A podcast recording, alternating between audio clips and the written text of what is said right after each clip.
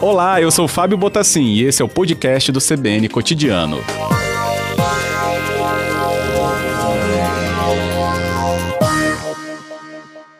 Guilherme Machado conosco, especialista em mercado imobiliário e CEO do Instituto QR conosco. Boa tarde, Guilherme, bem-vindo. Boa tarde, Fábio Botassin. Prazer falar com você, com sua audiência aí. Obrigado pela oportunidade. Eu que agradeço você compartilhando um pouco do seu conhecimento aqui com os nossos ouvintes e falando um pouco né, sobre esse ambiente que eu acabei traçando, sobre a chegada da pandemia nessa relação com o mercado imobiliário. É, retomada, é isso como é lido mesmo no mercado, com mesmo com a pandemia e o impacto né, que é inegável em todo o setor da sociedade? É verdade, Fábio. Que a gente observou aí é, nesse momento aí de pandemia, por exemplo, trazendo aí 2020, é, que houve uma expansão de 57,5% na oferta de financiamentos e um novo recorde é, para o mercado, e esse ano a gente tem um novo recorde em andamento, devido a tanta oportunidade de fechar contratos imobiliários com taxas tão baixas. Então, assim, a gente vê o, o consumidor é, brasileiro ainda muito presente na, no desejo e, no, e em almejar a casa própria, e a taxa de juros é, foi um grande ponto de atração para isso. 2021, a gente tem um ponto aí de atenção, com uma possibilidade de projeção de alta na taxa, taxa de juros, mas ainda no momento é muito oportuno para quem pensa em comprar um imóvel. Uhum. É porque nesse ponto né, de taxa, de juros, né, no caso, é mesmo que ela receba né, elevações, ou seja, né, acrescida em alguns pontos ainda, ela está muito mais baixa do que muitos anos a gente permaneceu com ela. Né? Então, é esse momento favorável ainda, né, Guilherme?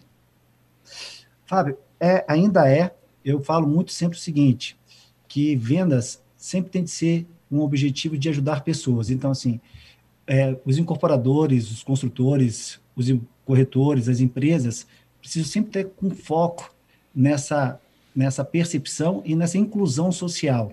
Afinal de contas, quando se fala em imóvel, você fala aí de um compromisso de longo prazo que precisa, para além também de olhar a taxa de juros ou a atratividade do mercado imobiliário ou financeiro, ter um planejamento muito consciente e um diálogo entre as pessoas que estarão impactadas de forma direta ou indireta nesse compromisso de longo prazo para que a gente não tenha surpresas futuras e esse, é, essa conquista não se torne um pesadelo futuro.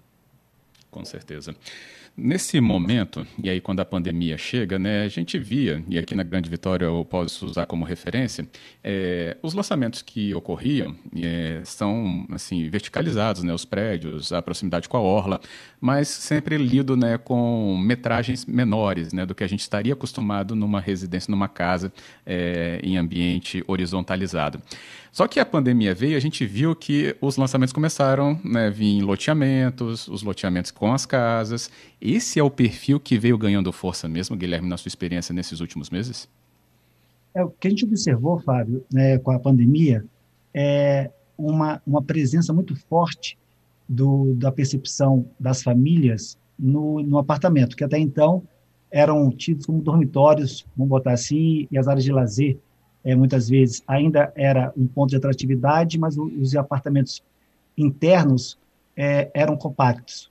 Hoje, é, mostra uma mudança de comportamento de consumo, loteamentos, as, os condomínios de casas, os apartamentos maiores é, se tornam mais presentes, até pensando aí em uma permanência, vamos botar assim, do trabalho residencial, mas eu boto sempre um olhar pelo seguinte, é, observar sempre o comportamento de quem você vai ajudar e quem é, que a gente chama aí de perfil de cliente ideal. É, não se pode tomar como, é, generalizar, vamos botar assim, que todo mundo está buscando apartamentos maiores ou mais espaços. Hum. Eu acredito muito que os drivers de mercado estão mudando, não somente o espaço, mas, por exemplo, internet de fibra ótica passa a ser um ponto de atenção dos moradores, entre outras possibilidades que deve se levar em consideração. Entendido. Lembrando que o Guilherme Machado conosco ao vivo, especialista em mercado imobiliário, CEO do Instituto QR, né? ele tem, claro, um currículo vasto. Estou trazendo um condensado aqui para o nosso ouvinte entender né, a relevância dessa conversa.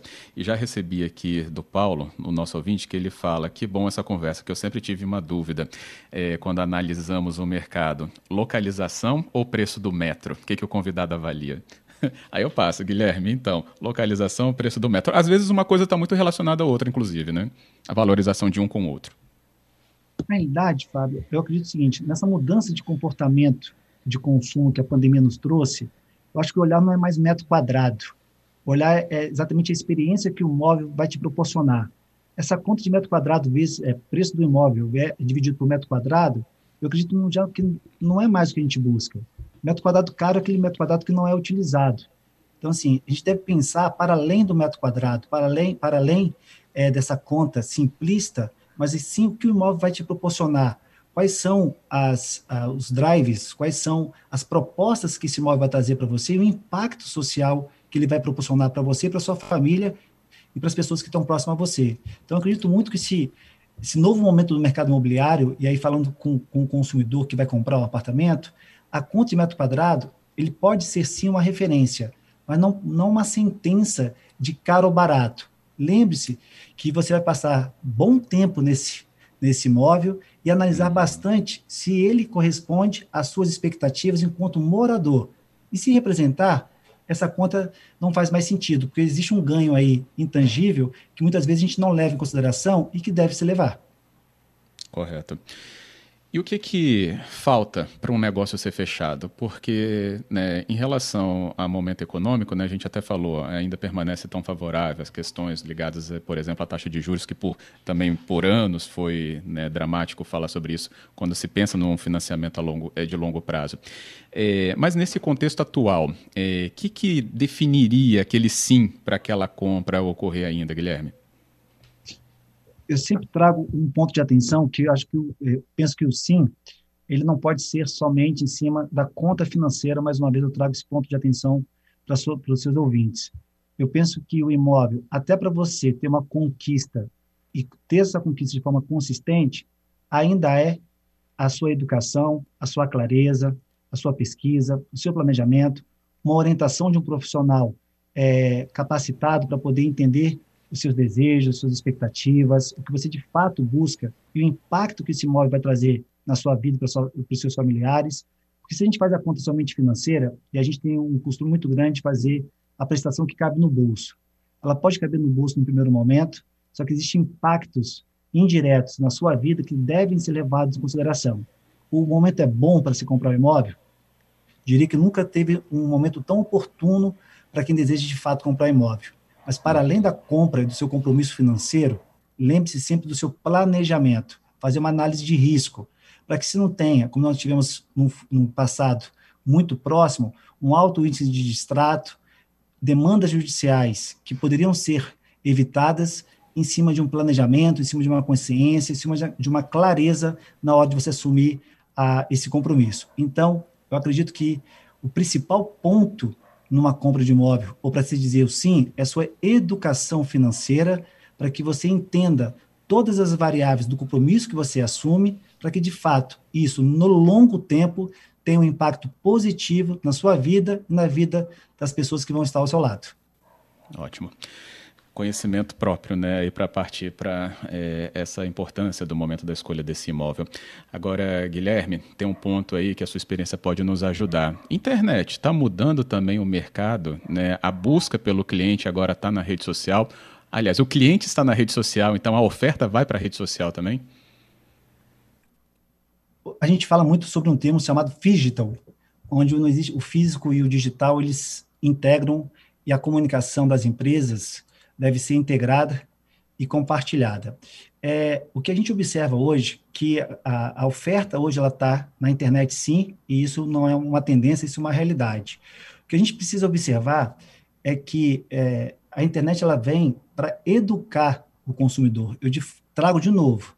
Ninguém entra na internet muitas vezes numa rede social em busca de um imóvel. Isso você vai fazer em buscadores que você tem a opção. Quando você entra numa rede social, o que a gente está ali é para a gente se educar, para a gente tirar nossas dúvidas, matar nossas objeções. Então, eu acredito que as empresas, que os profissionais hoje precisam buscar meios de se comunicar, de, se de dialogar com esse cliente e, principalmente, de ouvir o cliente nessa, nessa, nessa busca e nessas dúvidas que, porventura, venham a ter nessa, nessa jornada de compra.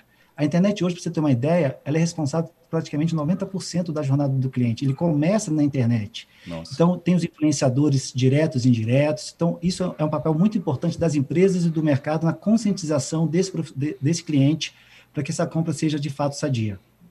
Ótimo. Agora explica um pouquinho para a gente sobre o Instituto, né, o QR. É, ele tem uma relevância no mercado nacional hoje, né, que você pode até nos explicar melhor, até para o nosso ouvinte entender é, quais, né, quais é, referências a gente está trazendo também para essa conversa. Por que a importância de um Instituto assim?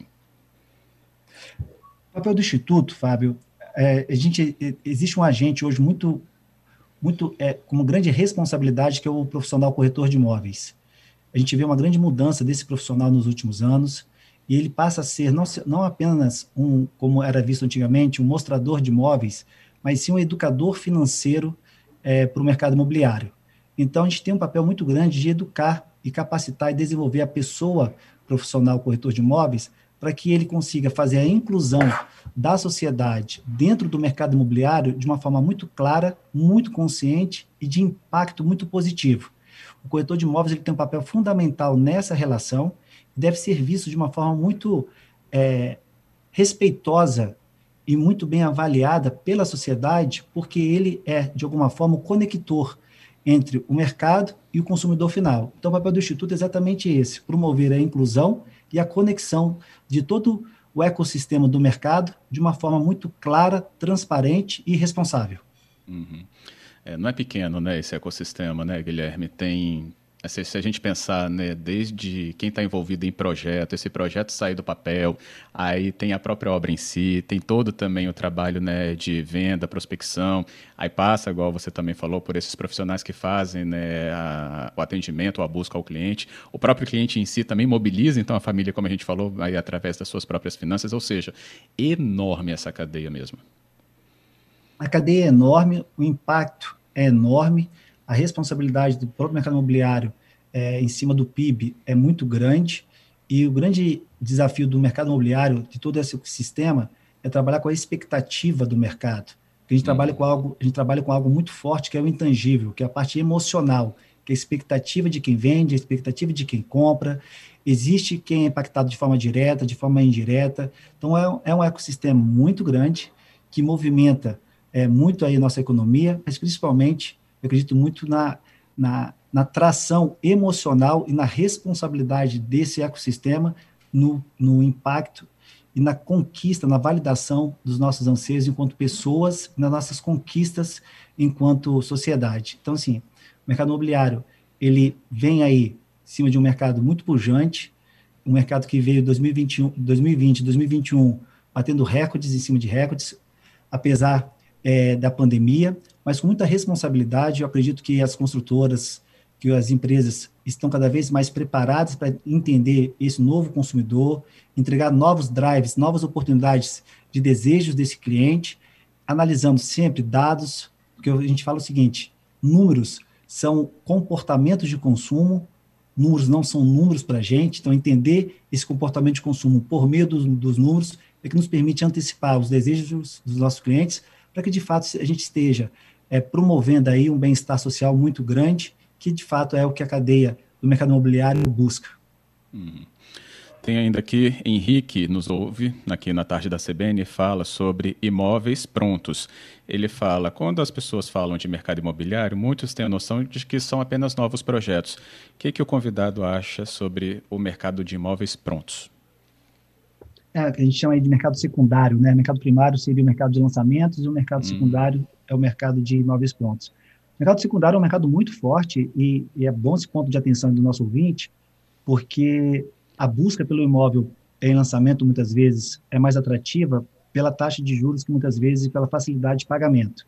Mas se você tiver como base exatamente o planejamento, é, o melhor mercado é aquele que está dentro do seu planejamento. O mercado de imóveis prontos é um mercado muito forte, é um mercado que movimenta aí esse ecossistema, mas independente em qual mercado você esteja, primário ou secundário, trago de novo esse ponto de atenção. O seu planejamento, ele é importantíssimo, a base de, uma, de um bom investimento, de uma conquista. Então, sempre busque, não somente o financeiro, mas busque analisar a sua vida, a inclusão social que esse imóvel vai fazer para você e para os seus familiares e como é, é, como vai ser essa melhor forma aí de você se planejar e programar esse investimento, essa, esse compromisso que você vai fazer no longo prazo. Mesmo no mercado pronto, você tem aí taxas de, de juros, de financiamento atrativas que podem promover aí também é, a sua conquista. É lógico que no móvel pronto tem um diferencial que muitas vezes você precisa de um sinal maior, de um compromisso de entrada maior. Ah, Mas partindo com o planejamento, você pode se, se incluir nisso aí também. Com certeza. Guilherme, que bom conversar com você, recebê-lo aqui. Lembrando ao nosso ouvinte, agora você terá um conteúdo também muito mais próximo, né, ou aproximado do Capixaba, com uma coluna agora em agazeta.com.br, é isso? É isso aí, Fábio. Assim, estou muito feliz aí por estar mais próximo de vocês, por mais próximo aí da sociedade capixaba, uma forma de conectar e fazer essa inclusão do mercado imobiliário. Amanhã a gente estreia a nossa coluna espero poder contribuir com essa educação financeira e com clareza para quem deseja aí é, investir no mercado imobiliário e conquistar aí a casa própria ou seu investimento financeiro aí por meio dos imóveis. Muito feliz e muito honrado estar ao lado de vocês. Que bom. Clareza reconhecida aqui já nessa conversa com os ouvintes. Já recebi aqui até agradecimento do Paulo Henrique que participaram. Então, a partir de amanhã, a frequência aqui do nosso convidado Guilherme Machado também em agazeta.com.br. Muito bem-vindo, Guilherme. Obrigado também por nos, nos receber nessa conversa. Obrigado, Fábio. Sucesso aí. Obrigado a todos os ouvintes aí. E vamos juntos aí para um mercado mais claro para todos. Um grande abraço. Obrigado. Outro.